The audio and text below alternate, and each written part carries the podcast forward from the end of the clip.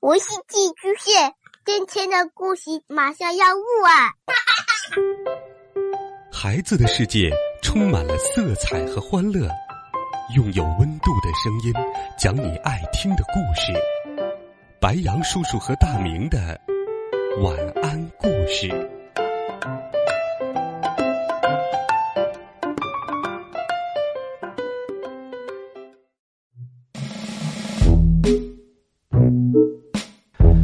小朋友们，晚上好！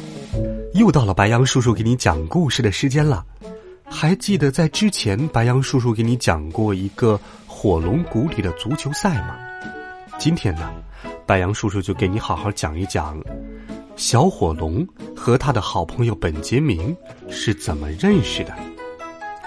小火龙遇上本杰明，请他吃饭，很热情。滑溜溜的蚯蚓端上桌，还有甲虫和飞蛾。本杰明遇上小火龙，火龙谷里闹哄哄。到火龙谷小学去上课，学生怎么能在火山上坐？火龙谷来了位陌生客，听我把好玩的故事说一说。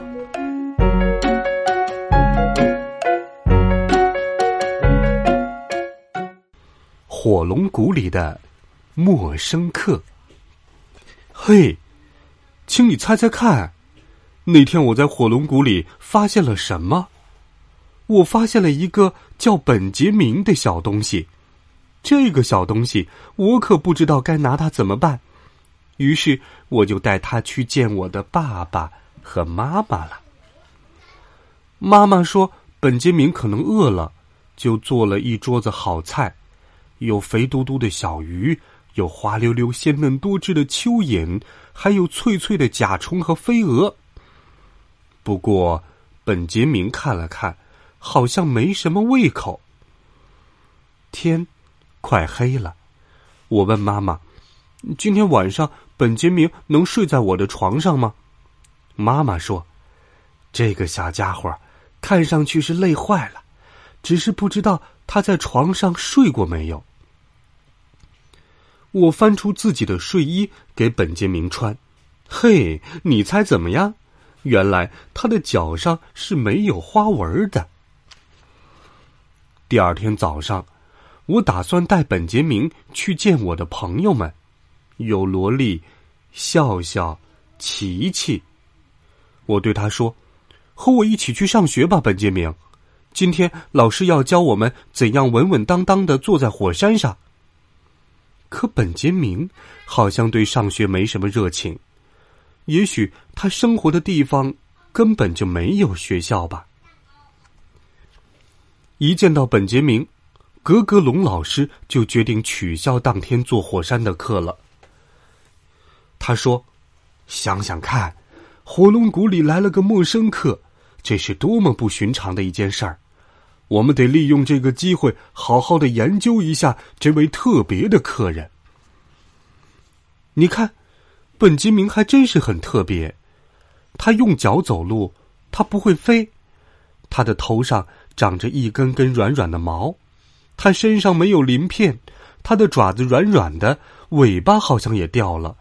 他不会咆哮，只会叽叽叫。他不会用鼻子喷火，只会用眼睛流泪。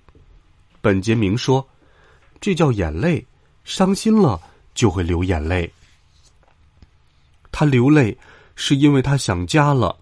他告诉我们，他的家在一个遥远的、神奇的地方，家里有好多好多跟本杰明一样的东西。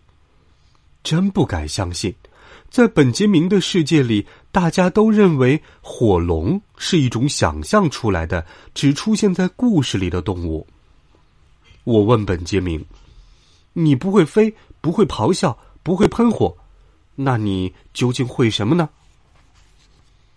本杰明会玩游戏，不过这游戏看起来傻乎乎的，叫踢足球。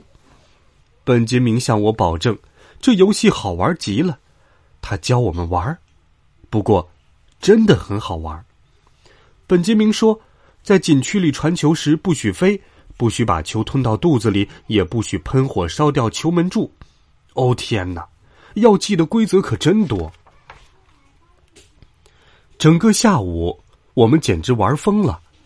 后来我说：“我们该回家了。”可是我发现本杰明的眼睛好像又要流泪了。你想你的爸爸妈妈了吧？我问本杰明，他点了点头。嗯，可是你走了，我会想你的。我心里明白，离别的时刻要到了。就在这时，我忽然很想去本杰明的家乡看看。我问朋友们：“谁愿意和我一起去？”他们都摇着头，露出很害怕的表情。其实我自己也有点担心。我只见过一个本杰明，如果见到许许多多个本杰明，我该怎么和他们相处呢？不过，本杰明兴高采烈的期待着回家，我也禁不住替他高兴。哟吼，出发喽！漂洋过海喽！去本杰明家乡的路可真远呐！我们飞呀飞呀，越过高山，越过大海，终于来到了本杰明的家。不过，本杰明的家乡真的很美很美。我见到了很多个本杰明，这些本杰明打招呼的方式挺特别的。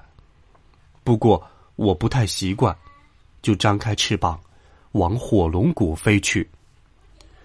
我回到家，给朋友们讲起了在本杰明家乡的所见所闻。那里有好多甲虫，呜呜呜，圆圆的脚长在方盒子上，还有大鸟，突突突，脑袋上的大眼睛会发光发亮。我的朋友们都听得很带劲儿。你还会去那儿吗？大家问我。我说：“那当然了，本杰明还要带我去学校见他的老师呢，而且他还送给了我一个真正的足球。”我得走了，回头再聊，因为我要跟小伙伴们去踢球啦。好了，小朋友们，这就是今天晚上白羊叔叔分享给你的故事。火龙谷里的陌生客。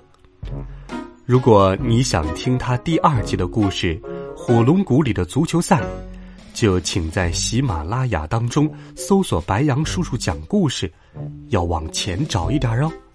另外，别忘了关注白羊叔叔的公众微信账号。好了，就到这儿吧，晚安。